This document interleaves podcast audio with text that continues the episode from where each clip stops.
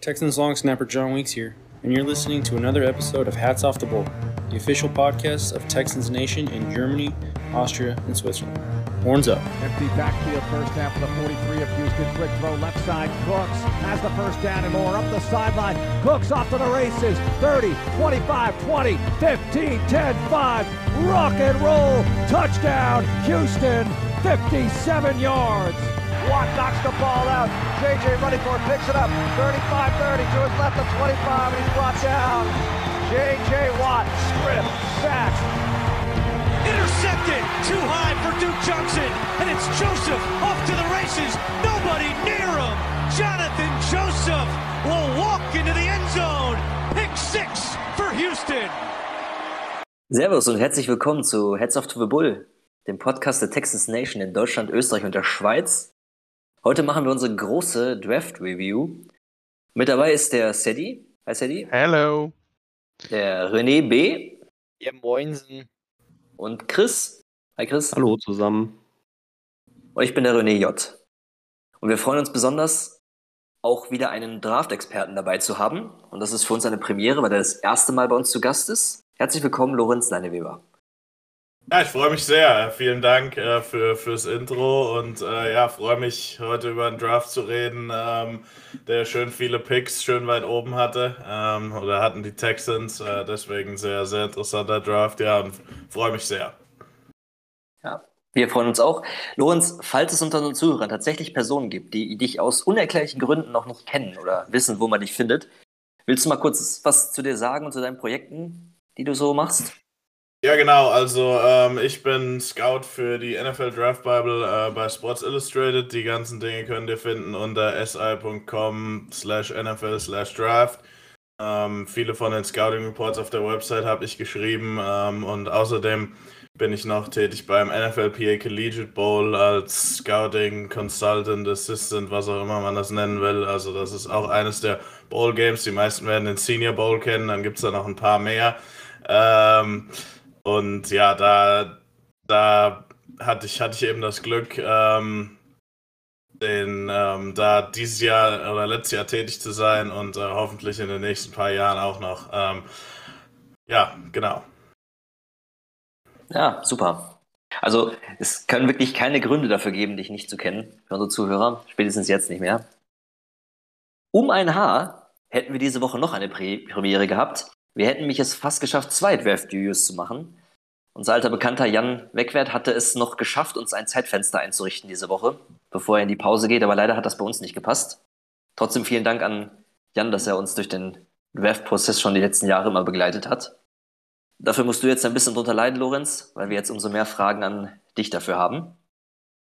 Bevor wir zu unseren Draftpicks kommen, wollen wir zumindest mal kurz erwähnen, welche News es gegeben hat. Also ein paar gab es da schon.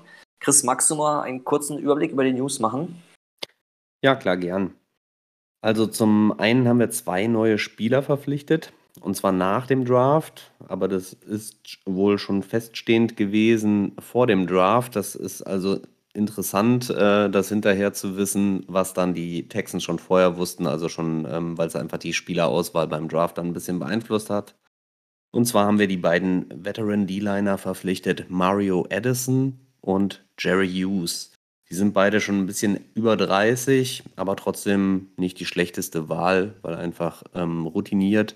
Waren beide zuletzt bei den Buffalo Bills unter Vertrag, ähm, die ja nun auch jetzt nicht das schlechteste Team der NFL im letzten Jahr gewesen sind. Sollten uns also schon verstärken können. Die zweite News ist, ähm, dass sich auch eben umgekehrt die Bills bei uns bedient haben und zwar haben die unseren Assistant Director of Player Personal, Matt Basirgan, ähm, zu sich geholt. Der ist 2018 mit Brian Gain zusammen zu uns gekommen. Ähm, ja, und geht jetzt zu ihm zurück, zu den Bills. Äh, ist in daher ja spannend, dass er eigentlich einen guten Stand scheinbar bei uns gehabt hat, denn der war, ähm, bevor Casario als GM ernannt wurde, auch einer, der für diese Position intern ähm, interviewt wurde. Hat also echt einen guten Stand innerhalb der Organisation gehabt und ja, auf den müssen wir jetzt leider in Zukunft verzichten. Das war es eigentlich dann aber auch schon an News. Super, danke Chris. Jetzt ohne dem Fazit zum Draft vorzugreifen, aber das ist ja schon erwähnt, ist schon spannend zu sehen, dass wir im Draft auf Position Edge verzichtet haben und dafür Veterans gezeigt haben. Ich bin mal gespannt, wie wir nachher uns darüber noch unterhalten. Aber wir fangen ja nicht am Ende an, sondern am, Anfang. Deshalb steigen wir mal in die Draft Class ein. Bevor wir in die Diskussion zu den Picks einsteigen, werden wir jedes Mal so eine kleine Einführung hören zu dem jeweiligen Spieler. Wir freuen uns dann natürlich auch besonders auf Lorenz Einschätzung dazu. Sadie, ich glaube, es wird dir eine große Ehre sein, mit unserem ersten Pick anzufangen. Ja, ich konnte mein, äh, mein, mein äh, Gefühl nicht in Grenzen halten, als wir in, ähm, in der Dra äh, Draftnacht äh, zusammensaßen und an drei tatsächlich der von mir äh, vorhergesehene Cornerback kam. Derek Stingley, ein absoluter Lockdown-Corner, hat 2019 gezeigt, dass er ein ganz, ganz großer werden will und auch werden kann. Der hat mit äh, namhaften Receivern äh, Pinball gespielt auf dem Feld. Also der hat die echt äh, bei nichts gehalten, ist, ist eine absolute Vollmaschine. Ich bin mega happy, wenn er das Potenzial abrufen kann. Haben wir endlich das, was ich seit drei Jahren fordere, endlich wieder ein Cornerback, auf dem man zählen kann. Und ah, einfach schön. Ja, die Freude teile ich auch. Lorenz, wenn ich mich richtig erinnere, war Stingley jetzt nicht der erste Cornerback auf deinem Board, aber du hattest ihn, glaube ich, auch recht hoch. Wo hast du ihn gesehen? Wie schätzt du diesen Pick ein? Ja, also Stingley ähm, war ich tr trotzdem sehr großer Fan von. Also nur von, äh, wenn man nur über das Talent und die Athletik und die, und die Technik von einem Spieler spricht, war, war, es sicherlich schwierig zu sagen, dass er nicht der beste Corner in, in, in dem Draft war, auch, auch für mich, weil ähm, einfach, ja, äh, wenn er auf dem Feld war, er einfach un unglaublich stark war. Man muss dafür halt nach 2019 ähm, zurückgehen, wenn man sich dieses, diesen Film angucken will. Ähm, ähm, weil er 2020 hatte er irgendwie Probleme mit, mit, mit Corona, war dann auch verletzt. Letztes Jahr hat er versucht, durch eine Fußverletzung durchzuspielen. Ähm, es war einfach schon länger her, dass man es gesehen hatte. Aber wenn er eben gesund ist, und das ist trotzdem noch ein großes äh, Wenn, meiner Meinung nach, ähm, ist er ja ein, ein Lockdown-Corner, wie ihr schon sagt. Also der kann, der, der hat alle Anlagen dazu. Vielleicht, ich wünsche mir, dass er noch vielleicht ein bisschen physischer wird. Aber ähm, zum Thema Footwork, ähm, Athletik und dann natürlich seine unglaublichen Ballskills, die man mit sechs Interceptions äh, gesehen hat. Da waren teilweise diese Plays dabei, also wo er in, in Man-Coverage ist und sich da zum Ball dreht, dieses Adjustment macht, wie eigentlich ein Wide Receiver und dann äh, extrem starke Hände da zeigt. Ähm, das haben sicherlich fast alle Football-Fans, alle, die ein bisschen sich für College Football interessieren, haben sicherlich diese Highlight-Plays auch gesehen. Und im Großen und Ganzen, wenn er spielt ähm, und wenn man die Fragen nach seiner Gesundheit und ja, ähm, ignoriert, war er sicherlich eines der Top äh, in der Klasse. Ich habe mir da schon ein bisschen Gedanken, ein bisschen Sorgen gemacht, aber im Endeffekt haben die Texans auch mehr Informationen auf, auf, auf der Seite, als ich das habe. Ähm, das muss ich auch ganz ehrlich so sagen. Und es war ja auch ein, ein, ein Draft, wo es jetzt nicht so ähm, die, die ganz eindeutigen 3, 4, 5 Blue-Chip-Spieler gab. Also ich fand auch bei den Leuten, die in den Top 2, 3, 4, 5 gezogen wurden, gab es überall noch Fragezeichen dran. Und Genauso eben auch bei Derek Stingley, sie haben ihn identifiziert. Also ich mag das Pick trotzdem, auch weil ich nicht so ganz damit gerechnet habe oder den Pick. Ähm, ich habe nicht so ganz damit gerechnet, weil ich einfach nicht damit gerechnet habe, dass die Corner so früh gehen. Ähm, aber man hat natürlich, wie ich schon gesagt habe, jemanden, der, wenn er gesund ist, gegen, e-, egal gegen wen man spielt, ähm, immer mit dem Nummer 1 Receiver des Gegners, ähm, den, den über das ganze Feld verfolgen kann und den dann auch, ähm, ja, covern, covern kann. Ich denke mal, deswegen hat man ihn genommen und eben nicht, um ihn irgendwie in eine Cover 2 zu stellen. Ähm, das war, glaube ich, bisschen alles ein bisschen übertrieben. So einfach ist das Scheme von, von, von Lovey Smith jetzt auch nicht. Aber trotzdem ein bisschen. Ich, ich, ich weiß nicht, also ich, ich, ich habe jetzt keine Alternative, wo sie hätten anders gehen können. Ich hatte auch Edge irgendwie vermutet, aber die beiden Top-Leute waren ja dann irgendwie weg, je nachdem, wo man Thibodeau gesehen hat. Aber ich, ja, im Großen und Ganzen mag ich den Pick. Also wenn er gesund ist, ist er für mich ein Lockdown-Corner und das ist halt an der dritten Stelle schon, schon, schon echt geil. Ja, meine, meine, also ich bin einfach äh, der, der Wortkargheit geschuldet. Ich bin einfach, ich freue mich einfach so über diesen Pick. Ähm, aus dem einfachen Grund, einfach, weil wir die letzten Jahre das Beste, was wir, glaube ich, rumlaufen hatten, war ähm, Bradley Roby. Und jetzt mit, mit Derek Stingley, du hast es eben schon so wunderbar zusammengefasst, äh, die Verletzungssorgen, klar, muss man drüber nachdenken, aber da sind, da sind wir einfach viel zu weit weg, um da irgendwie ein Urteil drüber zu fällen. Und ich hoffe, dass unsere äh, medizinische Abteilung das einfach so gut bewertet hat, dass man sagt, okay, der, der kann wieder fit werden. Und dann freue ich mich einfach, den Kerl auf dem Feld zu sehen. Und klar, verletzen kann sich jeder Spieler und das ist auch immer noch ein Thema, was man im Hinterkopf haben muss.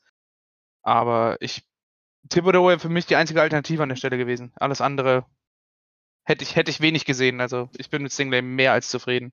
Und es hatte sich ja vor dem Draft auch schon massiv verdichtet, dass man, dass das absehbar war, dass der Pick da fallen könnte.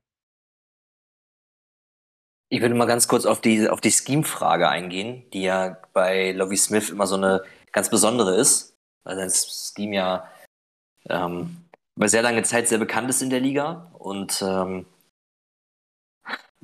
kannst du dir vorstellen, dass, also man muss dazu sagen, Lovie hat das im letzten Jahr, er gegen Ende des Jahres schon auch angepasst. Er ist da sehr, sehr viel flexibler gewesen, als man das von ihm kannte und als es auch am Saisonstart war. Trotzdem ist es am Ende des Tages immer noch halt die Temperatur, die man ja grob kennt von ihm. Denkst du, dass Stingley, da, oder denkt ihr, geht nicht nur Lorenz die Frage, ähm, dass Stingley trotzdem funktionieren kann? Gäbe es andere Corner vielleicht, die dort besser reingepasst hätten? Gerade da ja Source Gardner einen Pick später gegangen ist? Also ich, ich, ich sag mal so aus meiner Sicht, wenn man einen, den, den Corner wirklich nur in, in, in einem Cover-2-Scheme, ich nenne es mal in Anführungszeichen, parken will, dann muss ich ihn nicht an dritter Stelle nehmen. Also wenn man einen, einen, einen Corner so hoch bewertet, dass man ihn so hoch im, im, im Draft ziehen will, ähm, dann ist das meiner Meinung nach jemanden, den man identifiziert hat, der eben in Mann gegen Mann Coverage, je nachdem, wie man das dann ins, ins, ins Scheme einarbeitet, ähm, ja, den, den besten Receiver des Gegners irgendwie so, so weitestgehend vom Platz nehmen kann. Was da jetzt genau mit Lovie Smith, wie der von Woche 14 das Ganze auf Woche 16 verändert hat, das wisst ihr wahrscheinlich besser als ich. Ähm, aber ich fände es sehr verwunderlich, wenn man jetzt hier jetzt einfach einen, einen Derek Stingley in eine normale Cover 2 stellen würde. Vielleicht am Anfang seiner Karriere, einfach um so, so, so ein bisschen Fuß zu fassen. Er hat jetzt, wie wir schon gesagt haben, länger nicht mehr, ähm, länger nicht mehr wirklich auf dem Platz gestanden ähm, oder auf dem Feld gestanden. Aber ja, ich denke mal, zum, zum Ende des Jahres sollte schon dann das, das Ziel sein, dass man ihn eben in dieser Man-Coverage, in der er ja auch einfach am, am besten ist, nimmt. Ansonsten kannst du einen Cornerback in der dritten oder vierten Runde draften. Das ist meine Ansicht. Ja, also meine persönliche Einschätzung ist, dass er vom reinen Talent her auf jeden Fall der Spieler ist, den wir brauchen können.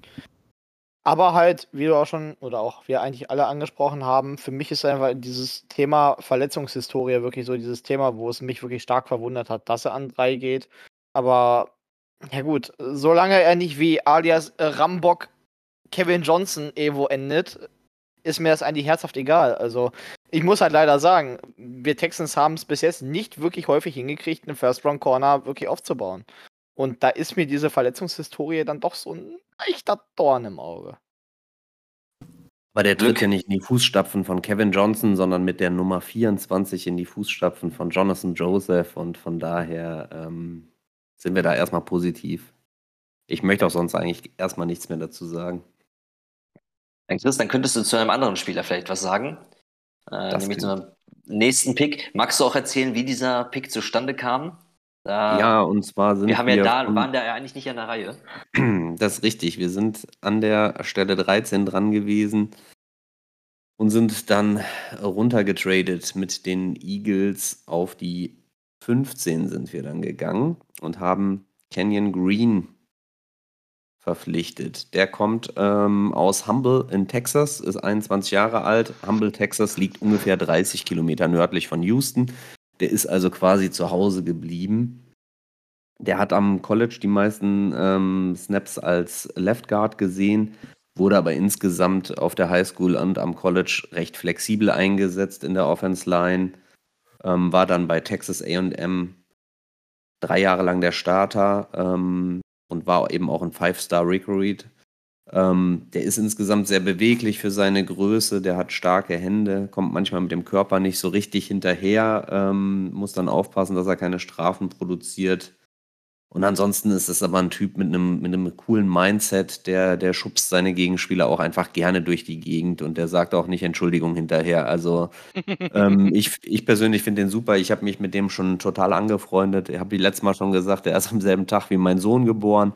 Der äh, hat jetzt die Nummer 59 von dem Miko Ryans bekommen, was einer meiner absoluten Lieblingsspieler bei den Texans äh, gewesen ist. Ähm, also ich liebe den Pick jetzt schon und äh, ich hatte den ja auch tatsächlich in einem Mock schon ähm, vor der Draft genommen. Also von daher, ähm, der kann nur, der kann nur gut werden, auch wenn es eben früh für einen O-Liner ist, äh, für einen Guard ist. Ja, danke.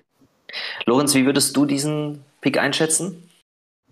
Ja, ähm, auch wieder, äh, oder was, was, was heißt auch, ähm, das Kenyon Green war so einer, wo es über, über den Draft-Prozess, also wenn ich jetzt mal ein Jahr zurückdenke, habe ich mir ihn angeschaut und dachte mir so, wow, okay, also ich bin, ich bin mal echt, echt gespannt, was der auf linkem Tackle macht, weil da hat ein Texas A&M ja zum Anfang der Saison haben die den auf Left Tackle gestellt. Ich glaube, das hat ihm so richtig nicht geholfen. Er ist dann irgendwie hin und her ähm, ge geschaffelt worden, ist dann irgendwann wieder auf Left Guard gelandet, wo er halt auch einfach am besten passt, wo er auch dann hoffentlich in der NFL spielen darf.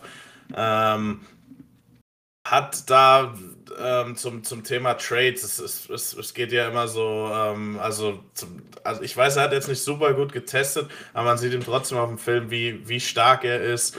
Ähm, die, die, dieses Finishing, was du auch schon angesprochen hast, das sieht man natürlich total gerne ist manchmal nicht so ganz konstant. Ähm, ich glaube, er ist halt auch erst 21, da muss man hier und da nochmal ähm, den ein oder anderen Coaching-Punkt ausarbeiten. Also der hat auf jeden Fall noch ein bisschen Potenzial nach oben. Der wird jetzt nicht, glaube ich, als, und das ist ja bei den meisten Spielern so, aber gerade bei ihm, selbst wenn er jetzt vielleicht wegen diesen weil, weil er nicht so ganz konstant ist, hier und da mal ein schlechtes Highlight auch hat oder ein Lowlight in dem Fall, ähm, wird das einer sein, der auch in seiner zweiten, dritten Saison meiner Meinung nach nochmal Schritte ähm, machen wird. Und dann werden die Texans, ähm, die ja, weiß nicht, darf ich das sagen, wahrscheinlich 2022 jetzt nicht für, um den Super Bowl mitspielen, ähm, aber dann ja hoffentlich in drei Jahren oder so, ähm, der dann auch hoffentlich ähm, sein, sein, sein Potenzial erreichen wird die, die, die Trades, die Physis, diese Dinge hat er alle, auch die Athletik meiner Meinung nach. Nochmal die Testing, das Testing war jetzt nicht so gut, wie man erwartet hat. Ähm, es geht bei ihm einfach darum, die technischen Aspekte in seinem Game noch ähm, zu verfeinern. Äh, aber ja, dann, ja, ich, ich denke mal, er wird früh ein Starter sein ähm, auf, auf linkem Guard. Vielleicht jetzt nicht in der ersten Woche, vielleicht braucht es ein bisschen länger, aber zumindest ähm, ab der vierten, fünften, irgend sowas sollte er sich dann ähm, zum, in, in, in die NFL akklim akklimatisiert haben und dann auch seine vier, fünf Jahre auf dem Rookie-Deal da ausspielen, wie ich schon gesagt habe. Also für Texans-Fans, wenn jetzt die ersten paar Wochen vielleicht ein bisschen eine Enttäuschung sind, ähm, habt ein bisschen Geduld mit dem, weil da, da wird sicherlich noch was kommen. Ja, danke, Lorenz, für deine Einschätzung. Möchte noch jemand was zu Kenyon Green ergänzen? Sonst Schön, dass können... wir einen Home geholt haben in der ersten Runde. Ja, auf jeden Fall. Mehr Liebe für O-Liner generell, auch früh, die nicht Tackle sind. Wo wir bei Home Guy sind, Leute aus Texas, René, da haben wir in Runde 2 noch wen gepickt. Oh ja, Texans haben gepickt und zwar an der 37. Der Pick wurde nicht getradet, den durften wir so picken, wie wir wollen. Das ist schon mal super. Und zwar haben wir geholt Shane Pedro, der ja, Cornerback alias Safety von Baylor. PFF hat ihn als Cornerback drin gehabt und die anderen haben ihn meistens als Safety drin gehabt. Ähm, ja, ist ein absolut genialer Typ. Ich habe den Pick auf jeden Fall gefeiert. Ich konnte es leider nicht live sehen. Das war ziemlich bitter. Besonders nachdem mein Wunsch-Safety Kyle Hamilton halt äh, zu den, äh, darf ich das hier so sagen, Drecksvögeln gegangen ist. Ähm, zumindestens, man kann ihn auch hinter als Box-Linebacker vielleicht verwenden. Man weiß es noch nicht, aber ich denke, er wird sehr stark auf unsere Safety-Position gehen. Und ja, es der ist einfach insgesamt überragend. Ich finde sein Movement in der, äh, in der Secondary super geil. Ich finde äh, seinen Instinkt, wo er hingeht und wo er dann doch den Ball beobachtet, finde ich super. Ähm, er hat jetzt fünf Seasons bei Baylor gespielt, hat dabei vier Interceptions zwar gefangen, hat allerdings auch deutlich mehr Sex und äh, hat ja fast gute 25 Tackle for Loss. Also hat auch durchaus hin und wieder mal äh, den Blitzer gemacht, was ich auch sehr, sehr befürworte, weil so ein Blitzer, den, der hat uns eigentlich in der Defense gefehlt. Und ja, ich finde den Typen total geil. Er ist super sympathisch, ein äh, sehr, sehr guter Coverman.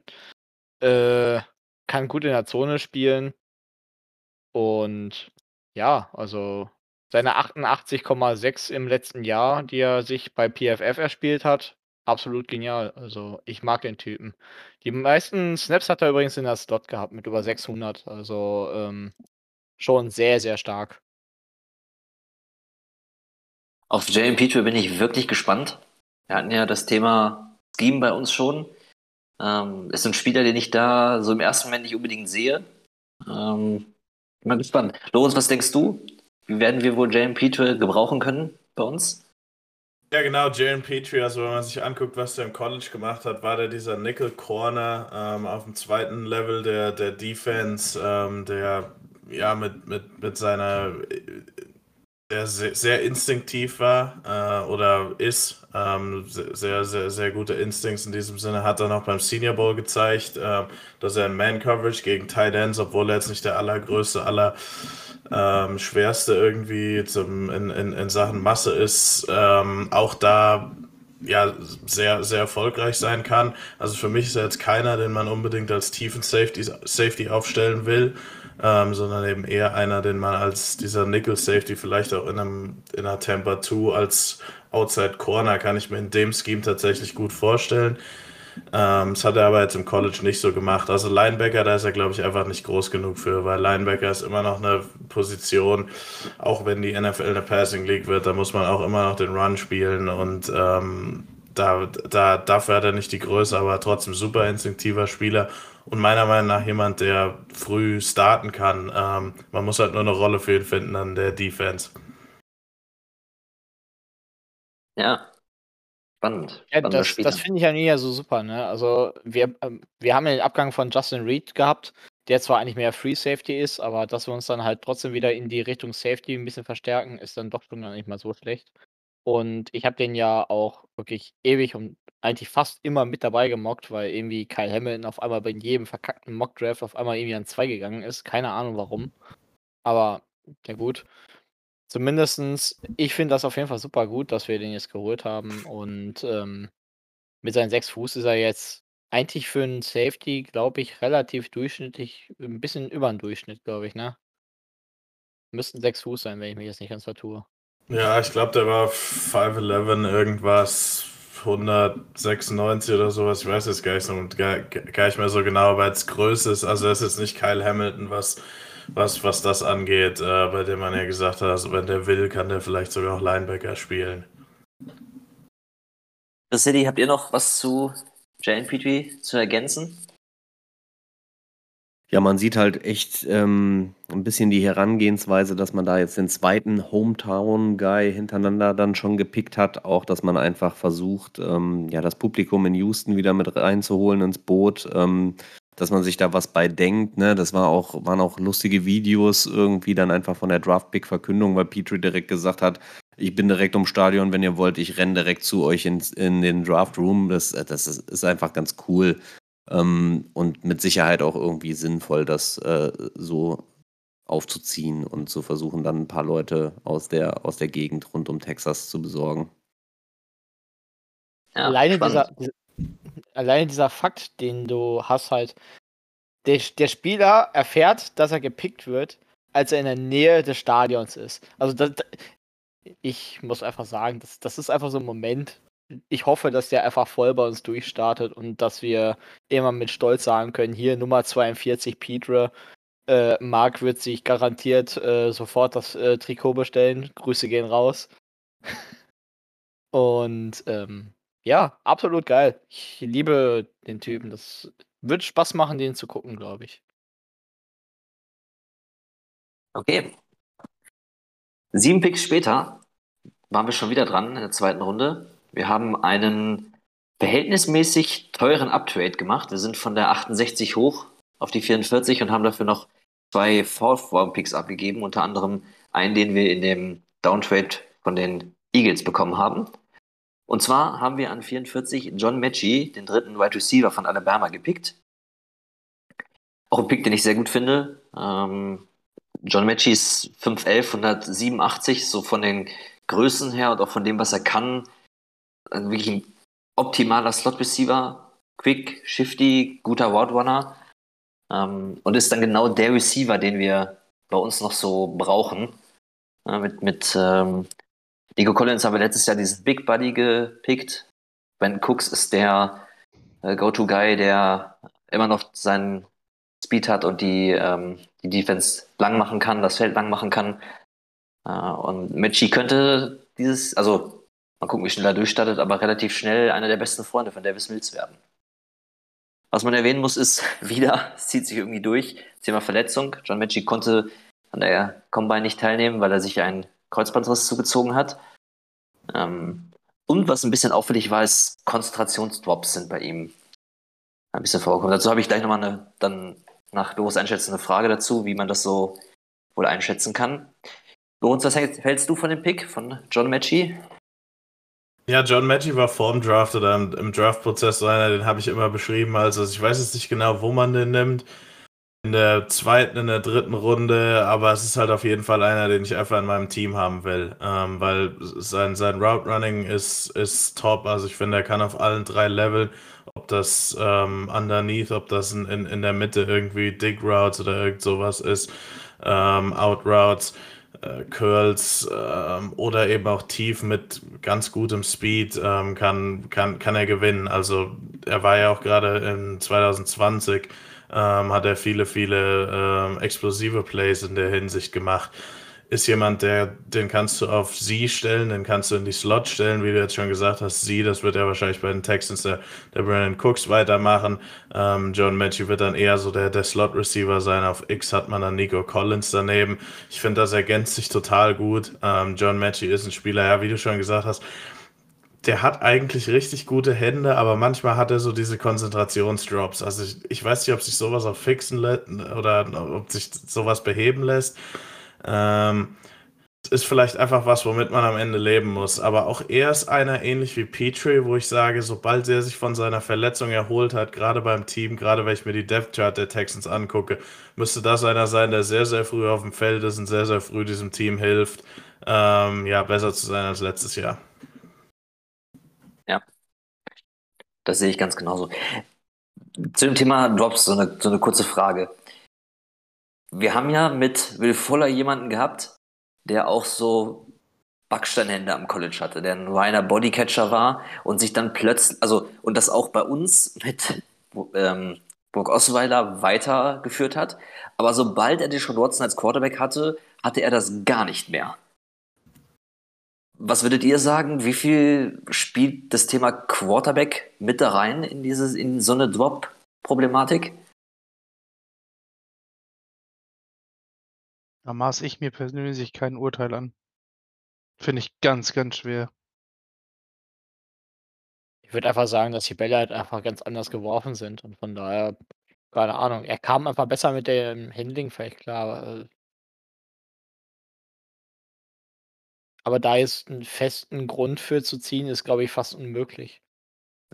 Manchmal stimmt vielleicht einfach dann die Chemie zwischen Quarterback und Receiver und es liegt einfach an, an irgendetwas so Simplem, dass einfach das Timing dann einfach exakt äh, stimmen muss. Ähm, ja, aber irgendwie, das ist ja eher so eine Art Gefühl, äh, Gefühlslage dann, keine Ahnung. Also ob das wirklich einen Einfluss hat, ähm, weiß ich nicht. Oder vielleicht hat er im Vorfeld äh, auf Brock Osweiler keinen großen Bock gehabt und hat es an Motivation gefehlt. und dann kam Deshaun Watson und auf einmal ähm, hat er dann wieder Spaß am, am Fangen gehabt. Ich habe die Frage, ich habe die Frage deshalb gestellt. Ich habe, ähm, also bei einem Tape ist es mir richtig krass aufgefallen. Das war das Spiel gegen Auburn dieses Jahr. Das war ja auch so ein Spiel, wo die gesamte Alabama Offense nicht geglänzt hat und erst ganz kurz vor Schluss das Ding ähm, noch eingesackt. Ich glaube, die haben in der Overtime dann gewonnen. Von der vierten sogar. Also es war ein sehr, sehr spannendes Spiel auf Messerschneide und Auburn hat die ganze Zeit vorne gelegen. Und da ging diese Drop-Problematik durch alle Receiver. Also Und ich meine, Alabama hat ja wirklich gute Receiver eigentlich schon immer gehabt die letzten Jahre. Und da war dann für mich so die Frage, hat das vielleicht auch einfach dazu ein bisschen damit zu tun, ähm, ja, vielleicht auch äußere Einflüsse. Ich bin mal gespannt. Sorry. Ich. Bitte, So, ich, ich, ich wollte noch sagen, wenn ich, sorry, wenn ich das noch ergänzen kann, es, es war auch eigentlich vor dem Spiel bei John Matchy kein Problem. Also sicherlich konnte man hier und da mal den ein oder anderen äh, Konzentrationsdrop finden, aber das war dann wirklich das Spiel, wo er, glaube ich, zwei, drei hatte. Ähm, und dadurch, dass das auch so spät im Jahr war, ist das dann so, so, so ein bisschen sein, ist, ist ihm das so, so angeheftet worden irgendwie. Ja, John Matchy ist der mit den Drops. Aber eigentlich ist, also das ist jetzt nicht Will, Will Fuller. Ähm, ich, Will Fuller hatte ganz andere Qualitäten, als er von Notre Dame kam. Aber so, so schlimm, ähm, so viele Sorgen muss man sich um ihn da jetzt nicht machen. Spannend ist, dass Matchy das Spiel gegen Auburn aber am Ende auch gewonnen hat mit seinen äh, Touchdowns am Ende. Ne? Das darf man dann auch nicht hinten runterfallen lassen. Ja. Auf jeden Fall ein Spiel, auf den ich mich auch sehr freue. Geht äh, das Nicken in der Runde deutlich so, dass es bei anderen auch so ist. Ja, ich bin auf jeden Fall sehr gespannt. Also, das Ding ist halt wirklich, er kommt von der Verletzung zurück. Ist hier halt die Frage, ich wüsste halt gerne, wann ungefähr man mit ihm rechnen könnte, ne? Weil das ist halt auch so ein interessanter Spieler, halt, um extra unser Spielfeld halt ein bisschen abzuändern, um dann zu sehen, wie funktioniert die Chemie mit äh, Davis Mills und vor allem, äh, ob sich Davis Mills dieses Jahr dann auch durchsetzen kann, vielleicht mit ihm. Also es hieß, es hieß zwischendrin, dass der schon relativ schnell zurückkam und Casario hat auch irgendwann zwischendrin verlauten lassen, dass er mit äh, Nick Saban von äh, Alabama in Kontakt stand. Also das heißt, die Texans durften die, ähm, die ähm, Alabama-Doktoren schon konsultieren und da irgendwie mit denen drüber sprechen, wie weit er denn so ist. Also ich gehe schon davon aus, dass er zum Saisonstart da sein könnte. Ob der dann schon unbedingt startet oder auf dem Platz steht, ist mal dahingestellt, aber er wird irgendwie schon dabei sein. Also das, das wird sich nicht ganz so lange hinziehen. Jo, sehe ich hab ich's genauso. Klasse. Kommen wir zu dem zweiten Alabama-Spieler, den wir hintereinander gepickt haben, wo wir schon wieder vor die Ravens getradet sind. Sadie, was hast du uns zu diesem Spieler zu sagen? Christian Harris. Linebacker, interessanter Spieler. Ich fand ihn, ich fand ihn auf Tape relativ angenehm zu gucken. Ich bin jetzt nicht der größte Linebacker-Gucker, also ich kann nicht allzu viel dazu erzählen. Dafür haben wir Gott sei Dank heute Lorenz da. Ähm, ich finde, er, er, hat einen interessanten Gamespeed, also der ist relativ fix von, von Sideline to Sideline unterwegs. Das ist so das, was mir als erstes aufgefallen ist und was mir im Nachhinein, was ich so gehört habe, ist wohl, dass er nach dem Gespräch mit Lovie Smith halt mega Bock auf unsere Defense hat und er hat in 15 Spielen letztes Jahr 80 Tackles, 5,5 Sacks, also er scheint auch ein bisschen produktiv hinter der Line zu sein im Backfield und 11,5 Tackles for Loss. Ja, klingt alles soweit eigentlich ganz nach, nach, nach einer schönen Verstärkung für unser, für unser linebacker was ja jetzt die letzten Jahre auch nicht so, also wir hatten tolle Linebacker, also das soll man so nicht sagen, aber es war letztes Jahr so eine One- One-Year-Show. Gruger Hill hat sich da bewiesen und ist jetzt ins, ins neue Jahr mit rübergekommen. Aber ich freue mich drauf. Ich habe Bock auf den Spieler. Es ist der zweite Bama-Spieler. Das erste Mal in unserer Franchise-Geschichte, dass ich das richtig mitgekriegt habe, dass wir zwei Bama-Spieler gedraftet haben. Also, schauen wir mal. Und Bama steht halt einfach für Qualität. Also, ja. Näher in der NFL kannst du, glaube ich, wenn du auf dem College spielst, nicht sein. Lorenz, welche Qualitäten bringt Christian Harris mit? Ja, äh, Christian Harris, glaube ich, hat zwei Jahre gestartet bei Alabama von seinen drei Jahren, die er da war. Äh, Das ist schon mal nicht schlecht, wie du schon sagst. Ähm, das das muss, muss man erstmal hinkriegen, ähm, da auch früh zu spielen, auch als Sophomore schon. Ähm, ist jemand, der super athletisch ist. Also Athletik ist überhaupt kein Problem. Er ist so dieses dieses vom, vom, vom körperlichen, vom athletischen her ist er so dieser moderne Run and Chase äh, Weakside Linebacker in der NFL. Ähm, seine Highlight, Highlight sind super. Ähm, er ist halt nicht, nicht wirklich konstant. Also er macht immer noch viele, viele Fehler, wenn es darum geht, ähm, Offenses zu lesen, ähm, die, die richtigen Gaps zu, zu füllen, ähm, einfach sein, seine Augen an, an, an an der richtigen Stelle zu haben, auch in Zone Coverages. Ähm, macht er immer mal noch Fehler. Ähm, das muss er auf jeden Fall in, in der NFL begradigen. Ähm, weil das ist halt ganz, ganz, ganz schnell, auch wenn er sich jetzt auf Lovey Smith freut, äh, wenn du zwei, drei so dicke Böcke in einem Spiel einbaust, das ist eine, eine, ein ganz schneller Weg, sich äh, dann, dann wieder auf die Bank gesetzt zu werden. Aber er hat physisch, hat er die, die Anlagen, er ist, wie gesagt, er ist super athletisch und es liegt jetzt an ihm und es liegt an dem Texans Coaching Staff, das ähm, viel aus seinem Potenzial rauszuholen holen. Ich würde sagen, dass er wahrscheinlich am Anfang der Saison ähm, eher nicht so viel spielen wird. Also zum, zum, zum Thema sofortigem Impact wird es bei ihm, ist, ist, ist er nicht so der Kandidat, aber dann auch auf jeden Fall einer, der spätestens zu seinem zweiten Jahr natürlich als Drittrunden-Pick dann ähm, ja, spielen sollte. Und gerade nochmal, ähm, die Texans haben ja jetzt nicht das beste Roster. Sie müssen jetzt nicht ihren Veteran spielen lassen, der keine Fehler macht, ähm, weil man wird ja wahrscheinlich eh nicht um die um, um, um den Super Bowl mitspielen. Ähm, aber trotzdem denke ich mal, dass er ein bisschen, dass er ein bisschen Zeit brauchen wird, um sich an die NFL zu gewöhnen und dann muss man halt hoffen, dass er das Potenzial ausschöpfen kann. Ja, danke Lorenz für die Einschätzung. Hat jemand anders noch ähm, Anmerkungen zu Christian Harris? Alles, okay. was man dazu sagen kann, hey, wir haben einen Linebacker gedraftet. Sorry, für Linebacker fehlt mir da der restliche Verstand. naja, ist ja eine der wichtigsten Positionen in Lovey Smiths äh, Defense. Also von daher macht das schon Sinn, sich da einen vielleicht auch ranzuziehen, irgendwie.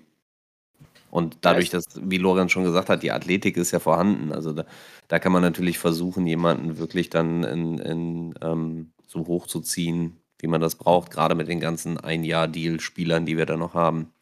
Ist ja nicht nur Grugier Hill, ist auch noch Kirksey geblieben und ähm, Sorry, den habe ich vergessen. Äh, kein Ding, nur ähm, ja, dadurch ist, ist es ja der, ähm, der Kader steht einigermaßen, was die Position Linebacker angeht und da sich jetzt noch einen Jungen reinzuholen, ähm, der von den anderen dann eben profitieren kann, lernen kann, schadet mit Sicherheit nicht. Nee, ich bin, Zweites Jahr hintereinander. Also, bitte. Entschuldige. Spannenderweise zweites Jahr hintereinander, wo wir die jungen Linebacker picken. Mit äh, Garrett Waller letztes Jahr und jetzt Christian Harris. Mal gespannt, ob das die Zukunft sein kann. Bei Waller bin ich noch nicht so äh, überzeugt, aber ein Bama-Spieler wie Christian Harris kann ich mir schon vorstellen, dass er, so wie Lorenz sagt, mit ein bisschen Zeit da schon eine Rolle spielt. Was sozusagen, Sadie? Ich wollte überleiten zum nächsten Spieler aus dem einfachen Grund, weil René gerade sagte, oh, hier Linebacker, sein, sein Excitement hat sich relativ gering gehalten. Der nächste Pick ist ein verdammter Running Back. es, gibt ein, es gibt einen guten Grund, warum äh, Chris jetzt dir nicht dir diesen äh, Spieler zugeteilt hat. Chris, ja. Erzähl mal was dazu, bitte. Ja, wir haben ähm, mal wieder an einem Pick gepickt, ohne abzutraden. Also wir haben an 107, Runde 4, äh, Damian Pierce Running Back Florida verpflichtet. Der ist äh, 5'9 und 218 Pfund schwer. Der ist also dadurch eher so kompakt gebaut und ein physischer Runner, ähm, hat viel Kraft in den Beinen und die setzt er auch ein, um, äh, um, um jeden Inch quasi zu kämpfen und hat einen unfassbar starken Willen. Im Passspiel wird er, wird er nicht unbedingt so viel zu sehen sein, auch wenn er da keine ähm, er hat zwar keine Drops vorzuweisen, aber er wurde da einfach nicht viel eingesetzt. Ähm, hat in seiner College-Karriere insgesamt auch sehr wenige Fumbles, also sollte eine sichere Option sein und, ähm, und auch als ordentlicher Blocker funktionieren. Schnelligkeit fehlt mir so ein bisschen bei ihm, aber ähm, ich denke, denke auch, äh, da hat man direkt schon gemerkt, der ist vom, vom Kopf her ist es eigentlich einer, der ist, der ist mit Sicherheit nicht verkehrt, den im, im Kader zu haben, auf dem Platz zu haben und auch im Lockerroom zu haben. Eddie, möchtest du jetzt zuerst was zu den Picks sagen oder soll ich gleich zu Lorenz übergehen? Ihr dürft, ihr dürft gerne weiter. Ich will nichts dazu sagen. Es ist ein Running Back, ist ein vier, in der vierten Runde gedraftet worden. Ich finde alles über Undrafted Free Agent äh, muss First Round Potential haben und dann in der vierten Runde gedraftet werden. Ich finde Running Back einfach absolut überbewertet. Okay, dann Lorenz, bitte sag du mal, was, was du von Damian Pierce hältst. Ja, genau. Also erstmal Nick Casario. Ich glaube, der mag seine, ähm, seine SEC-Spieler hier, äh, bis auf Jalen Petrie waren das bis jetzt alles ähm, Spieler aus der Conference. Aber ja, ähm, Damian Pierce ist ein kompakter Running Back, genau, also sehr, sehr intelligent, was Thema ähm, Vision, Thema ähm, Patience und sowas alles angeht. Ähm, der findet die, die, die Holes und äh, kommt, kommt, kommt da dann auch gut durch. Wie gesagt, im, als Receiver macht er nicht viel, als Blocker ist, ist das dann auch ausbaufähig. Er war auch einer, der in Florida nie so wirklich viel gespielt hat, wie er das eigentlich verdient hätte, habe ich immer das Gefühl gehabt. Also er war ja auch, glaube ich, fünf Jahre da, vier oder fünf Jahre ähm, da und war immer trotzdem nur der, der Committee-Back da, vier, danke. Ähm, ist ähm, jemand, dem, dem einfach so, so ein bisschen die, die physischen Traits, die Athletik fehlt. Ähm, ich ich finde in, in, in kurzen Strecken, also was, was, was jetzt so die, die schnellen Richtungswechsel und so angeht, das ist schon da, aber jetzt so, so, so Speed, ähm, das fehlt. Äh, er, er, hat ein bisschen Agilität, aber ja, ähm, der wird nie jemand sein, wo man sagt, wow, okay, Damien Pierce, der wird jetzt ein Pro Bowl Running Back. Trotzdem jemand, der meiner Meinung nach, äh, das, also das war halt ein total safes Pick. Äh, da, da machst du jetzt nicht viel verkehrt mit dem. Den wirst du wahrscheinlich in seinen vier Jahren auf dem Rookie-Contract, ähm, kann der im Spiel 10 bis 15 Mal den, den Ball berühren in, in, in einem Committee-Backfield. Also ich, ich finde, das ist so ein Spieler, du weißt, was du kriegst, aber du, also als, als Fan braucht man jetzt nicht erwarten, dass Damian Pierce ähm, Bäume ausreißt, aber er kann natürlich trotzdem ja nochmal als, als, als Committee-Back meiner Meinung nach äh, auch produktiv sein. Ähm, und die Texans haben ja, ich glaube, auch Marlon Mack jetzt. Ähm, und ich finde, das ergänzt sich dann ganz gut, wenn man dann noch einen, als die, die beiden als Ballcarrier dann vielleicht noch einen als, als Receiver mit reinnehmen kann. Ähm, ja, ich bin jetzt nicht super enthusiastisch, äh, wie man vielleicht hört, aber ich, ich, ich, es ist jetzt auch kein schlechtes Pick, meiner Meinung nach. Also, oder kein schlechter Pick. Ähm, der ist einfach okay. Also, ich muss mal dazu, also ich hätte dazu sogar noch was, und zwar äh, muss man diesen Pick wirklich für Ganze verteidigen, weil letzten Endes das, was so übrig war, oder beziehungsweise was in der restlichen vierten Runde gepickt war, äh, war alles, finde ich persönlich, nichts, was irgendwie zu uns großartig passt. Und deswegen habe ich, glaube ich, auch Damien Pierce ziemlich häufig zu uns mitgemockt und äh, bin auch deswegen eigentlich recht froh, dass wir ihn jetzt wirklich geholt haben. Also in meinen meisten Mocks habe ich Petre und äh, Damien Pierce gehabt. Das ist schon unglaublich. Schade, dass ich sie beide nicht mal finalen Mock äh, reingeschmissen habe. Aber ja gut, man möge mich kreuzigen. Aber äh, ich finde es halt wirklich okay, also einen jungen Running Back jetzt äh, mit aufzubauen. Mein Wunsch war es für dieses Jahr, einen jungen Running Back zu holen. Meine Idee war eigentlich auch, dass man irgendwo undrafted Free Agent geht, so wie Sadie gesagt hat, weil man irgendwo sagen muss, never pay the running back. Äh, hat sich leider Gottes in den letzten Jahren besonders häufig verübrigt. Und ähm, deswegen Damian Pierce für mich ein absoluter Top-Spieler für das, was er kann. Und seine 5-5 Durchschnittsyards, die er pro, äh, pro Attempt hat, ist, finde ich, absolut fein. Also, das könnte das sein, was wir halt in unserem Run-Game hin und wieder mal brauchen könnten. Man muss ja bei solchen Picks immer nur das richtige Board finden, um jemanden zu finden, der begeistert ist. Also PFF war ziemlich hoch bei dem, hatte den in der dritten Runde. Ich glaube, der war der heiß gegradete Running Back von denen letztes Jahr. Hat eine PFF-Grade von 92 gehabt. Ähm, Allerdings natürlich auch nur 100 Carries letztes Jahr, also es ist schon relativ wenig für so einen College Running Back. Ich bin mal gespannt, wie wir den einsetzen und ähm, ja, wie der, sich, wie der sich bei uns so zeigt. Für also, das System, was Pep Hamilton spielen lassen will. Ne? Also dieses äh, Power, Power One äh, dürfte der eine recht gute Option sein. René? Also ähm, da muss ich das Ganze auch nochmal unter, äh, unterstützen. Also ähm, er hatte halt auch am College wirklich nur äh, einmal 100 äh, Attempts und einmal 106 Attempts, was ja beides nicht viel ist. Und in beiden hat er halt äh, 500 74 Yards und einmal 503 Yards gemacht. Also äh, schon finde ich persönlich gute Werte äh, dafür, dass er eigentlich nur so wenig Snaps bekommen hat. Und was mir daran gefällt, ist halt, wenig eingesetzt, heißt nicht ganz so zermürbt. Also am College noch nicht ganz so kaputt gemacht worden und vielleicht könnte er sich bei uns noch ein bisschen besser entwickeln. Okay. Jetzt muss ich äh, gestehen, ich weiß nicht, in welcher Conference Stanford spielt. Ob Back da. 12. Back 12, okay. Also wird da jetzt die Serie äh, gebrochen. Oh, ich glaube, Baylor ist auch Pick 12, ne? Ja, naja, egal. Ähm, kommen, wir, kommen wir zu unserem Fünftrunden-Pick. Äh, Pick 150. Wieder mal ein Uptrade. Da geht. Äh, das ist ein bisschen ein Trend bei Casario, ne? dass er sich genau die Spieler rauspickt, die er will und da gerne auch mal Late Warners für abgibt. Thomas Booker, Defensive Tackle von Stanford, haben wir an dieser Stelle gepickt. Persönlich bin ich ein bisschen überrascht über die Position. Gruppe, ich hätte nicht gedacht, dass wir Defensive Line irgendwie gehen, aber in der fünften Runde kann man das sicherlich mal machen.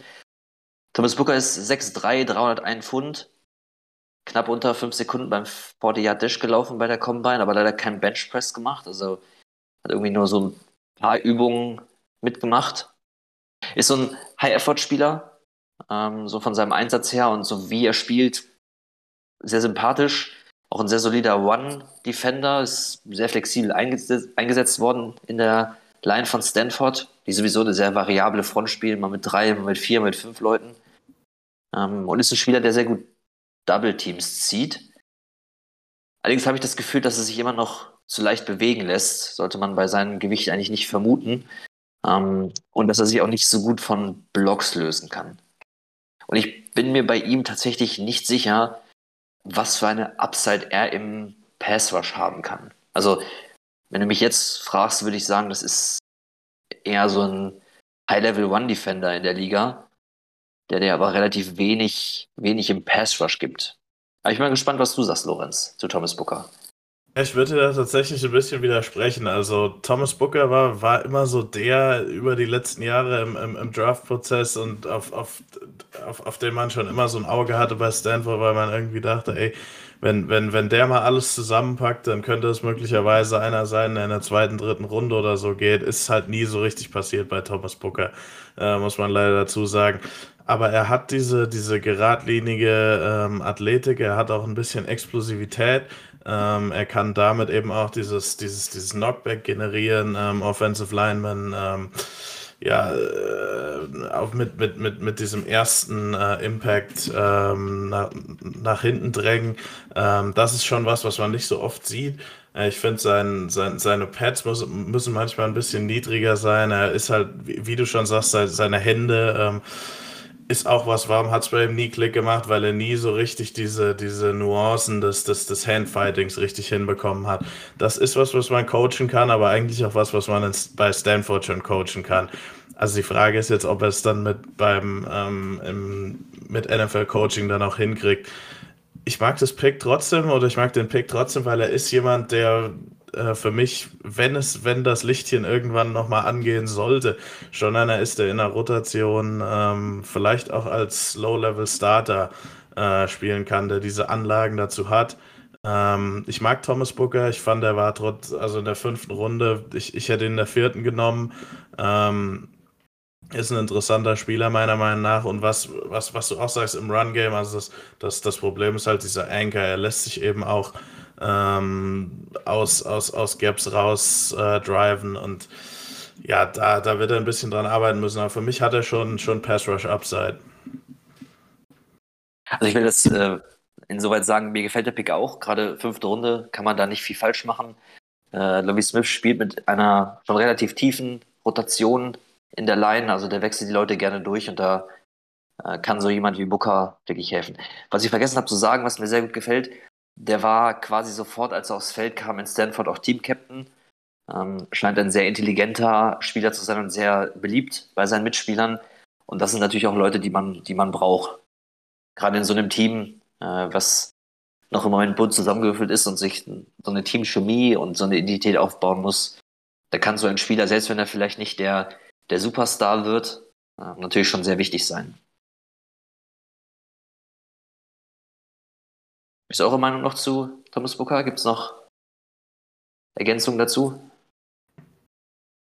Also, meine Ergänzung wäre halt, dass ich es einfach feiere, dass es halt einer ist, der mal wieder mit sehr, sehr großen Händen dabei ist. Also, große Hände haben sich ja wirklich äh, häufiger bewährt inzwischen und ähm, ja, mit seinen, Moment, 10, 5, 8 ist er halt schon ziemlich stark. Ich finde ihn recht schnell mit seinen 4,94. Die ja offiziell gelaufen ist. Ähm, ich könnte mir vorstellen, dass er halt wirklich so ein Backup in die Richtung von äh, auf Edge auch durchaus mal machen könnte. Von daher, ich bin auf jeden Fall gespannt, wie er sich entwickelt. Könntest du, könntest du dir vorstellen, Lorenz, dass so jemand auch vielleicht mit ein bisschen weniger Gewicht noch ein bisschen nach außen rückt in der Linie? Ja, vielleicht auf, auf, auf einen 5-Tag. Also ich weiß jetzt nicht, ich glaube für einen für für ein 7-Tag ähm, hat er den, ist, hat, hat, hat er nicht den, den Body-Type für, aber 5-Tag könnte er möglicherweise machen und dann diese ganzen Dinge wie, wie 3-Tag, 4-Eye, äh, auf jeden Fall. Er ist halt auch kein Nose-Tackle, also er ist so in, in, in dieser Region von, von 3-Tag bis 5-Tag wird er sich, wird er sich aufhalten. Ja. Okay. Danke für diese Einschätzung. Jetzt kommen wir zu einem Highlight in äh, unserem Draft. Ein Tight End Pick. Ähm, und wie sollte es irgendwie überraschen? Ähm, diesen Pick darf uns René vorstellen. Ja, gut, also ähm, vorab muss ich ganz ehrlich gestehen, ich habe echt keinen Tight End für dieses Jahr eigentlich zu uns gemockt. Ja, man möge es mich äh, als verrückt erzählen. Nein, ich bin es tatsächlich. Man hat mich nicht ausgetauscht. Ich bin nicht auf dem Mars. Nein, tut mir leid. Ähm, ja, und zwar haben sie sich gedacht, boah, wenn wir schon einen Tight End picken, dann machen wir es dem René auch direkt mal schwer. Und zwar haben wir uns den guten Tegan Quitoriano geholt von Oregon State. Ähm, ja, Sekunde, und René, wie lange hast du geübt für den Namen? Ähm, ohne Spaß, äh, mindestens zwei Stunden. Also ich habe wirklich mich hingesetzt und äh, nach Interviews und sonstigen nachgeguckt, um mir die Aussprache von diesem Titan anzugucken. Das heißt, dein, dein, dein Kater denkt jetzt, er hat einen neuen Namen. so in etwa, genau. und ähm, ja, ich persönlich finde ihn schon ziemlich interessant. Es ist nämlich das ge genaue Gegenteil zu Brevin Jordan äh, vom letzten Jahr. Brevin Jordan ist halt in die Richtung Receiving Tight End. Währenddessen ist Tegan Toriano halt äh, in die Richtung Blocking Tight End. Und ähm, das sieht man auch sehr, sehr deutlich in seinen Statistiken. Er hat über die insgesamt vier Jahre bei Oregon, Oregon State in der Pac-12. Ja, hier ist der nächste Pac-12-Pick. Ähm, hat er ganze 512 Yards zusammen. Dabei einen Durchschnitt von 12,8 und 6 Touchdowns. Also, das ist jetzt in keinster Weise irgendwo groß zu äh, argumentieren, kommentieren. Das ist halt einfach typisch Blocking Tight End. Äh, das, was er gefangen hat, war ziemlich körperbezogen, finde ich persönlich. Das war jetzt wirklich in keinster Weise irgendwie großartig das, was man so kennen oder machen sollte, jetzt irgendwie, dass man ihn ins Receiving packt. Ähm, was er hingegen sehr, sehr gut kann, finde ich, und wo, was man auch in den Tapes ziemlich häufig gesehen hat, was man im Übrigen auch verdammt schwer hat gefunden. Also Tapes zu äh, Ting Toriano zu finden, mega schwer. Und zwar, er ist ein perfekter Run-Blocker. Und zwar wirklich, äh, auf den meisten Tapes bei Oregon State habe ich das so gesehen, ist er halt von der rechten oder linken Seite dann halt mit auf die andere Seite gewandert und hat halt für den Running Back vorgeblockt. Was er wirklich eigentlich, finde ich, auch sehr solide gemacht hat. Also er ist jetzt nicht dieser typische Swing-Tackle-Tight End, sondern wirklich, er geht mehr so in den Run-Block, äh, wo man dann sagt, so, okay, da könnte, wir haben ja noch einen Fullback, äh, das könnte recht lustig werden mit diesem Power-Run-Scheme. Ähm, aber da bin ich jetzt auch sehr gespannt auf deine Meinung, Lorenz.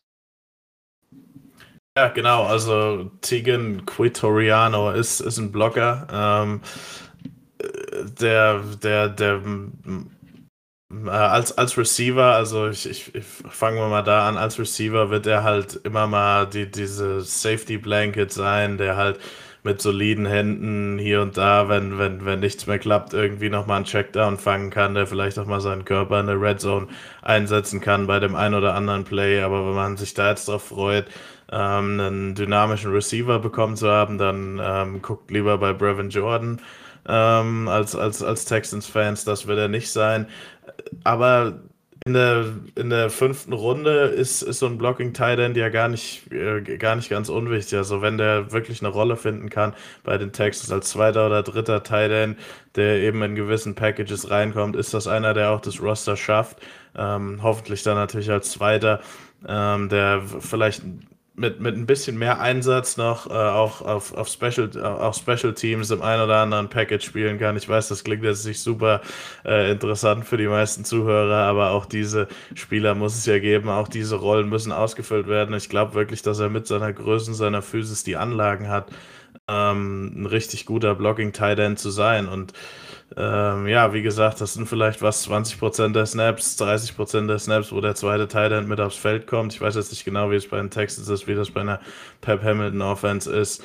Ähm, ja, aber äh, er, er, er, wird, er wird dann schon ein Teil davon sein und ich denke mal, oder ich könnte mir gut vorstellen, dass er ähm, es ins, ins Roster schafft. Aber wie gesagt, man wird wahrscheinlich, die, die Texans-Fans, die meisten werden wahrscheinlich nicht so viel von ihm mitkriegen. Aber es wird sicherlich hier und da mal das ein oder andere Play geben, wo er eben der entscheidende, wo, wo, wo er eben den entscheidenden Block macht. Ähm, genau. Super. Vielen Dank, Lorenz. Ja, man, man sieht, ähm, es passt irgendwie zusammen. Ne? Also, es wird jetzt ein gewisser Plan bei den Picks Damien Pierce und äh, Vitoriano passt irgendwie zu der Offensive zusammen. Ich bin selber mal ganz gespannt daran. Wir hatten längere Zeit kein funktionierendes Jordan, den du als Receiving hast. Ich hatte so ein Interview von ihm gelesen, wo er sagte, er würde der nächste George Kittle werden. Ich hoffe, das war dann äh, Ironie oder Sarkasmus oder äh, eben falsche Selbsteinschätzung. Aber naja, ich ähm, gebe ihm mal die Chance. Er darf sich gerne als nächster George Kittle entwickeln. Also, da muss man ja sagen, also du meinst ja, er ist äh, Creed Toriano und ähm, ich habe mir auch seine Interviews angehört und er ist halt wirklich ein Spaßvogel. Also der hat in seinen Interviews wirklich häufig irgendwelche Witze und Vergleiche gemacht, wo du halt so denkst, so, ja, das ist einfach schön, einfach nur ein doofes Rumgelaber, einfach wo man einfach mal Spaß und Laune drauf hat. Also ich finde den Typen an sich, also in Interviews, extrem sympathisch, wie er rüberkommt. Und ähm, der passt für mich einfach in dieses typische, ja, ich liebe Titan Scheme. Und von daher, der ist herzlich willkommen bei uns. Nachdem die Texans in den ersten Picks es René mit Aussprache sehr leicht gemacht haben, ähm, meinten sie nach Köteriano noch einen draufzusetzen. Ähm, Chris, wer war unser letzter Pick in diesem Draft? Ja, unser letzter Pick reimt sich auf Whitney Merciless und heißt Austin Deculus. Tackle von LSU, also das heißt den zweiten Spieler von LSU, den wir hier dann auch picken und uns wieder in der SEC bedienen. Die großen Schulen scheinen Casario da wirklich gut zu gefallen. Und äh, was wir auch schon gesagt haben, was Casario auch gefällt, ist, wenn Spieler aus der Gegend um Houston aufgewachsen sind. Das ist auch bei Deculus so. Ähm, der ist äh, ziemlich groß, dadurch manchmal ein bisschen sehr aufrecht im Spiel gewesen und hat auch Schwierigkeiten im Band. Ähm, hat manchmal ein Problem mit Strafen, weil er ein bisschen grabby ist. Ähm, hat zwar dann eben die richtige Größe, aber dafür vielleicht ein bisschen Athletik, die fehlt. Ähm, und hat aber trotzdem eben am College viel Einsatzzeit gesehen, ähm, in, eben in der SEC, wie schon gesagt. Also für einen, für einen Siebtrunden-Pick äh, sicherlich jemand, den man hier ziehen kann als Tackle. Sechs Runden Pick, Verzeihung. Ja, sechs Runden Pick. Lorenz, kannst du uns zu Deculus ein paar mehr Einblicke noch geben? Vielleicht auch sagen, wo du ihn in der, bei den Profis siehst? Ja, genau, ist total interessant. Also wie ähm, du schon angesprochen hast, der hat ewig für LSU gespielt. Ich glaube, drei oder vier Jahre war der da Starter. Das muss man erstmal schaffen. Ähm, er bringt diese Größe mit, er bringt auch die Power mit. Athletik ist halt ein Riesenmanko bei ihm. Also er ist für mich keiner, der auch nicht als Backup, ähm, den, also er ist keiner, den ich jemals als Tackle in der NFL ähm, spielen haben will, außer ich, außer ich habe das, das Ravens-Scheme, wo es so wenige Dropback-Passes gibt, dass das irgendwie ähm, und, und, und, und, ich, und, und ich die dann irgendwie mit Backs und Tight Ends, die dann noch drin bleiben, äh, meine Tackle beschützen kann. Ähm, das, das ist wirklich ein großes Problem mit ihm und in seinem Game und das führt dann auch zu Penalties. Sonst ist er eigentlich echt ein, ein solider Spieler. Äh, das ist halt das Riesenmanko. Also wenn man sich ihn wieder im, im Run-Game anguckt, auch in diesem Power-Scheme, also er hat die Kraft, äh, auch aus den Beinen, um ähm, Gegner aus, aus Gaps zu, zu, zu driven. Ähm, er, er, hat starke Hände, die sind jetzt nicht so wirklich schnell. Also dieses Reset und Replace ist auch was, was, was bei ihm so ein bisschen fehlt. Aber er ist auch keiner, der, der gepower rushed wird. Als ich ihn gesehen habe, habe ich mir ihn irgendwie so als Guard vorgestellt. Das Problem ist halt, er hat diesen, die, dieses Kneeband nicht. Er hat die zum Thema Leverage und so, seine Pads sind halt ziemlich hoch. Er ist ein relativ großer Spieler. Ähm, das ist halt dann, dann schwer, äh, Guard zu spielen. Ich kann es mir, ich kann mir so richtig beides nicht vorstellen. Also weder Tackle, weil eben die Athletik fehlt und bei Guard fehlt eigentlich ähm, ja, ähm, fehlt, fehlt, fehlt Nieband und sowas alles, aber es ist eben trotzdem einer auf der anderen Seite, der eben so viel in der SEC gespielt hat, der Qualitäten hat. Äh, für mich sind das dann eben nur die beiden Dinge, die ja, ihn fast für mich, also in meiner Einschätzung, kann er eben weder als Starter noch, noch als Backup ähm, vielleicht als Backup Guard spielen, aber irgendwie mag ich Austin Deculus, aber ich habe extreme, oder ich mag seinen Film oder sein Tape, aber ich habe schon Probleme, ihn irgendwie, ähm, ja, eine, eine NFL-Rolle für ihn zu finden. Also quasi so der sechste Lineman, der bei klaren One-Downs reinkommt, um irgendwie in den Boden zu stampfen. Ja, vielleicht kann er ja noch mal irgendwie ähm, 20 Kilo verlieren und kann dann noch Thailand spielen oder irgend sowas. Ja, mit, so wilden, um mit so wilden Umschulungen äh, auf Thailand haben wir so unsere Erfahrungen gemacht letztes Jahr. Also keine guten Erfahrungen, das sei dazu gesagt. Ja, danke. Hat jemand anders noch zu Deculus was zu sagen? René möchte den Namen nochmal aussprechen. Austin Deculus. Also, das kriege ich hin. Das ist jetzt nicht so schwer. Also, das funktioniert. Ähm, aber ich wollte auch noch dazu sagen, und zwar, äh, der hat insgesamt hat er ja bei äh, LSU über äh, 2000 äh, Snaps gespielt und zwar jeden einzelnen auf äh, Right Tackle. Ähm, in Anbetracht dessen, dass die LSU ja wirklich äh, schon ziemlich starke Gegner hat und die ja auch wirklich fast immer gegen Bama, Clemson und Co. spielen, ähm, finde ich insgesamt äh, sieben Sacks und äh, gerade mal 14 Hits gar nicht mal so krass viel. Also ich finde für einen Backup als Right Tackle irgendwie so neben Charlie Hack oder irgendwie sowas, finde ich das eine ganz coole Option eigentlich. Also für so einen Sechs-Runden-Pick ist das okay. Ja, das muss man wahrscheinlich hier auch einfach bedenken. Ne? Das ist unser letzter Pick, Pick Nummer 205. Äh, wie viele Sechs-Runden-Picks schaffen denn dann den Roster am Ende des Tages noch? Äh, und in den Special Teams muss es ja auch Leute geben, die dann blocken, wenn der, die Field Goals oder die Punts gemacht werden. Ja, sehen wir einfach mal Xavier Crawford zum Beispiel. Den haben wir in unserer Draft-Review äh, damals verdammt gut und gesagt, ey, das könnte verdammt geiler Cornerback sein. Und am Ende hat er nicht mal den ersten Preseason-Spiel gesehen. Also, ne, so ein Six-Runden-Pick ist halt so ein, ja, keine Ahnung, was sollen wir hier machen? Ja, guck mal hier, der, der sieht nicht schlecht aus. Komm, nehmen wir mal. So unter Motto. Also, ich denke, sechs und siebtrunden Picks, das sind halt so, ja, wir gucken uns hier mal ein bisschen näher an. Aber das ist halt so, ja, könnte auch Kantinenchef werden.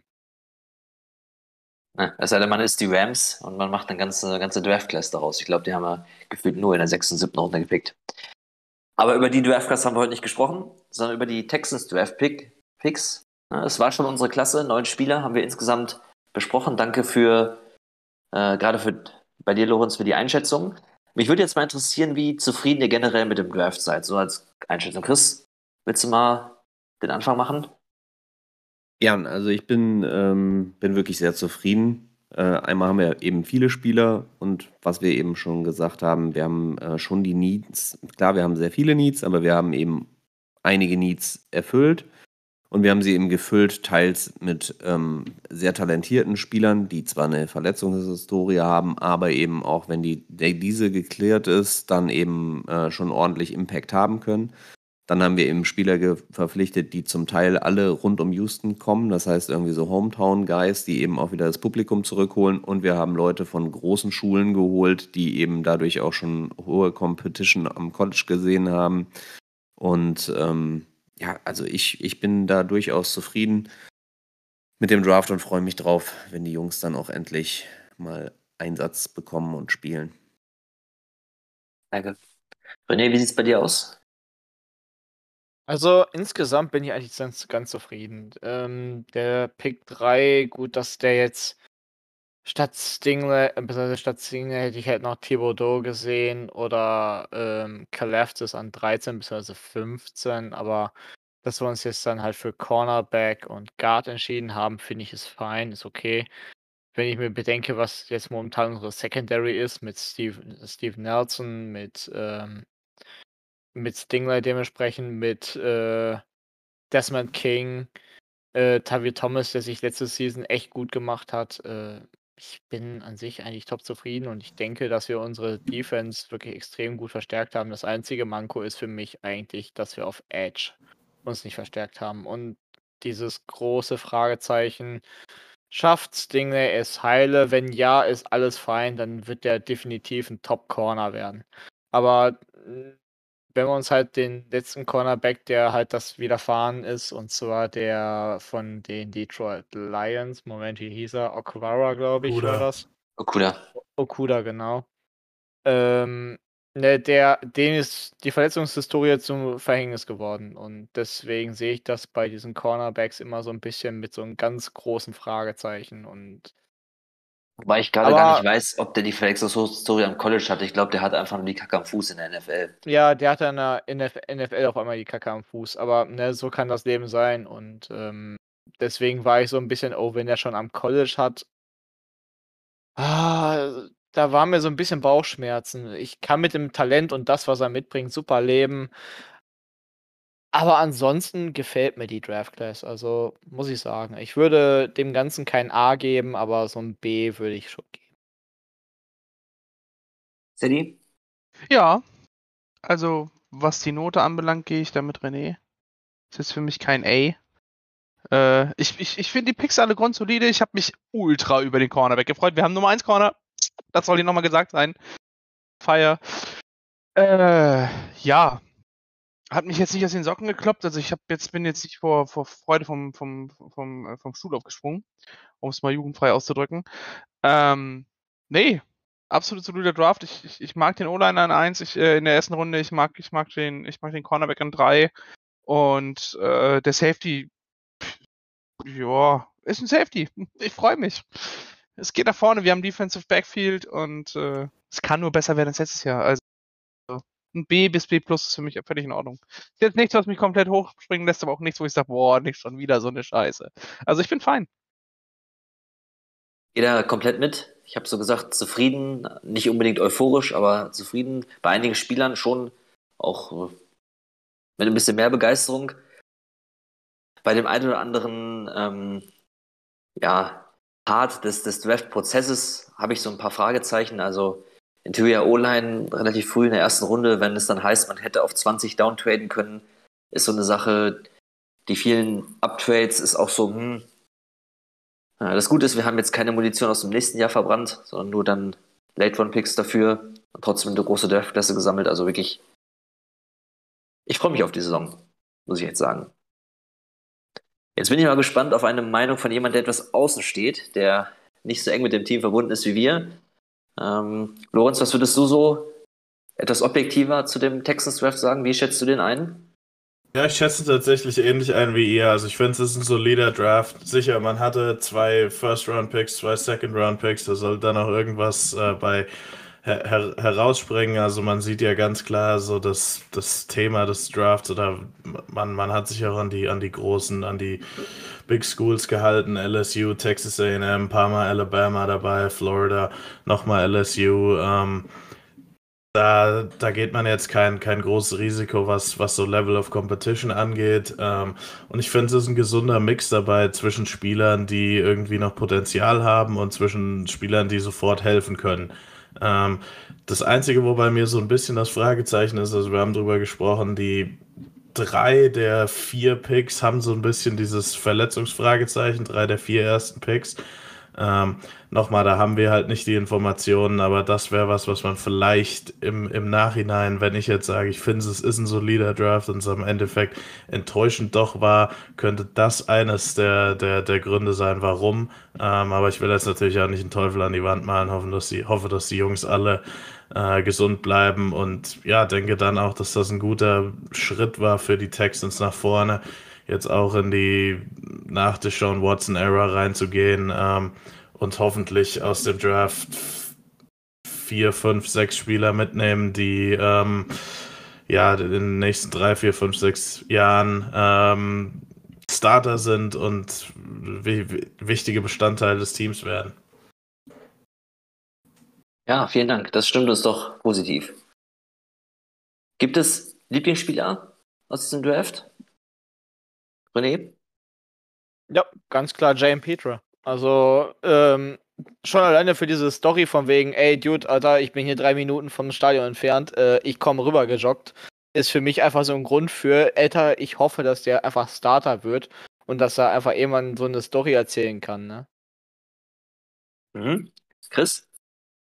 Ja, ich habe es ja eben schon gesagt anfangs, ähm, ich muss hier Kenyon Green nennen, weil der, da stimmt einfach für mich viel. Äh, aber ich finde natürlich auch Stingley und auch Petrie interessante Spieler. Also ich freue mich auf mehrere. Aber ich würde hier ja. Green nennen. Ja. Sadie, ich frage dich, auch wenn ich die Antwort schon weiß. Der Running Back in Runde 4. Nein, natürlich nicht Derek Stingley. ja, ganz klar. Nehme ich, nehme ich auch. Ja, das war unsere Draft-Class, aber die wird auch noch durch einige Free Agents ergänzt und sogar einem Spieler aus dem International Pathway Program. Ganz ehrlich, ich weiß nicht, ob ich zu den Spielern überhaupt irgendwas sagen könnte. Jetzt bin ich mal gespannt. Lorenz, kannst du uns aus dieser Gruppe vielleicht so ein paar Highlights nennen? Du musst jetzt nicht unbedingt auf jeden Spieler eingehen, aber vielleicht jemand, der ins Auge gestochen ist oder auch an den Spieler, den wir von den Briten jetzt bekommen haben? Ja, äh, Aladeo Odelay, ähm, wenn man das, ich, ich glaube, so, so sagt man es, ich habe ihn tatsächlich schon mal interviewt. Ähm, ich habe letztes oh. Jahr mal ähm, irgendwann diese neue ELF-Liga angemacht und dachte mir dann auf einmal so, hey, wer sind die 92 bei den Texans? Der, äh, nicht bei den Texans, bei den, bei, äh, was war es, Berlin Thunder, Thunder ähm, der irgendwie, ja, aussah wie ein NFL Defensive End. Ähm, hat mir dann ein bisschen von seinem Tape angeguckt und ja, das ist das nächste, was ich weiß jetzt, äh, dann, oder dann haben wir ihn irgendwann nochmal interviewt und ähm, er wurde dann ins, ins Pathway-Programm aufgenommen und er, er, hat für mich wirklich physisch äh, sehr interessante Trades. Also er hat diese Länge, hat die Athletik. Ähm, er wird natürlich einer sein, der jetzt erst noch zwei Jahre auf einer Practice Squad sich an das NFL-Game gewöhnen wird. Hat tatsächlich auch das NFL-IPP jetzt zwei Jahre durchlaufen, also hat zweimal dieses Training über das Frühjahr ähm, in den USA erhalten, was sicherlich interessant ist. Auf jeden Fall für deutsche Fans oder deutschsprachige Fans, obwohl er halt eben ja auch englischsprachig ist, sicherlich interessant, ihn ein bisschen zu verfolgen. Ähm, Johnny Johnson, der Wide Receiver von Oregon, den ihr ja, soweit ich weiß, gesigned habt, ist ein ist, ist so ein bisschen ähm, eine schlechtere Version von John Matchy, also auch ein sehr guter Route Runner, einer mit soliden Händen, einer, dem ein bisschen so die Größe und Physis fehlt, aber der auch so die, diese ähnliche Rolle spielen kann. Bei ihm wird die große Frage sein, wenn man undrafted Free Agent Wide Receiver ist, muss man Special Teams spielen und das weiß ich noch nicht, ob er das kann, ob er dafür die Physis hat. Ähm, und dann das andere Highlight ähm, ist Myron Cunningham äh, von, von Arkansas, der eben auch die Größe mitbringt, der meiner Meinung nach mehr Anlagen hat, ähm, Offensive Tackle in der NFL zu spielen als Austin Deculus, einfach weil er ein bisschen schnellere Füße hat, ein bisschen athletischer ist, hat jetzt nicht die Qualitäten, was, was Power und sowas angeht, wie Austin Deculus. Ähm, aber ich denke mal, die beiden werden ja auch, also Deculus ist ein rechter Tackle, Cunningham war ein Left Tackle ähm, in Arkansas. Deswegen weiß ich jetzt nicht, ob die beiden direkt gegen, gegeneinander für einen Roster-Spot kämpfen werden. Aber wenn man sich so die Offensive Line der Texans anschaut, ist das ja auch eine ähm, was, wo ja, es ist vielleicht auch ein undrafted Free Agent schaffen kann, irgendwie als Backup äh, reinzurutschen. Und also ich hätte mir schon vorstellen können, dass der Myron Cunningham irgendwann Runde 6, Runde 7 gedraftet wird. Von daher ähm, ganz gutes Signing als, als Free Agent. Super. Danke, Lorenz. Hat irgendwer anders noch was zu den Free Agents zu sagen? Eigentlich nicht so Überraschenderweise. wirklich. Der ist doch hatte, Teil äh, mit dabei. Ja, Seth Green, keine das Ahnung. Green. Ich habe mir er- gerade mal kurz so ein bisschen was angeguckt, aber der hat seit zwei Jahren nicht mehr gespielt. Also das, das ist ein Wunder, dass der noch was gemacht hat. Also der Ich hatte- Er hat wurde, wahrscheinlich eine Mark 80 gekriegt auf Tasche und Abfahrt. ja, irgendwie so. Auf jeden Fall hat er nicht äh, einen Ball gefangen. Sieht aus wie ein Blocking Tight End, wenn ich das richtig sehe. Hat er Ich nicht auch eine andere Position kurz- gespielt? Ja, ich hatte einmal kurz mit Jan geschrieben über die Undrafted Free Agents. Er hatte bei Thess Green geschrieben, ehemaliger Wild, äh, Wildcat Quarterback und Tight End bei Camp-Arm. Ich wollte es gerade einfach droppen, bevor du das gesagt hast. Ist ein Also- Camp-Arm, aber es könnte ja fast schon passen. Ansonsten, hatte Jan noch ähm, Kobe Harville Peel erwähnt, der wohl als Ballhawk ähm, Defensive Back unterwegs war, aber dafür ein bisschen athletisch limitiert war. Und ansonsten stimmt das aber so ziemlich mit, mit äh, Lorenz Einschätzung überein. Also zu den anderen hat er sich jetzt auch nicht, wer weiß wie, geäußert. Scheint Jan jetzt nicht ich so, dass wir da. Sind sich sowieso zu, also wir sind zu oft einig. Ich weiß nicht, ob ihr euch in, den einen oder anderen unserer Podcasts angehört habt, aber wir, ähm, es war mal uninteressant für die Zuhörer, weil wir uns viel, weil, weil wir uns eigentlich gar nicht über die Prospects äh, groß äh, debattieren mussten, weil wir es vieles sehr ähnlich gesehen haben. Ja, ich habe mir den mit den Cornerbacks ange angehört. Ja, das war wirklich spannend. Da gab es wenig, wenig Differenzen zwischen euch. Okay. Ist jetzt auch nichts Schlechtes, würde ich jetzt mal sagen an sich. Ne? Ist Ja. halt nur doof. Ja, scheiße, wir sind uns einig, ne? Ist halt uninteressant für die, oder nicht, nicht, nicht ganz so interessant, wie wenn jetzt der eine sagt, ey, ich sehe den in der vierten Runde und der nächste, ich sehe den in der ersten Runde. Nein, ähm, wenn, wenn Jan das hört, ähm, glaube ich auch, dass das eine, eine, äh, eine, eine gute Sache ist.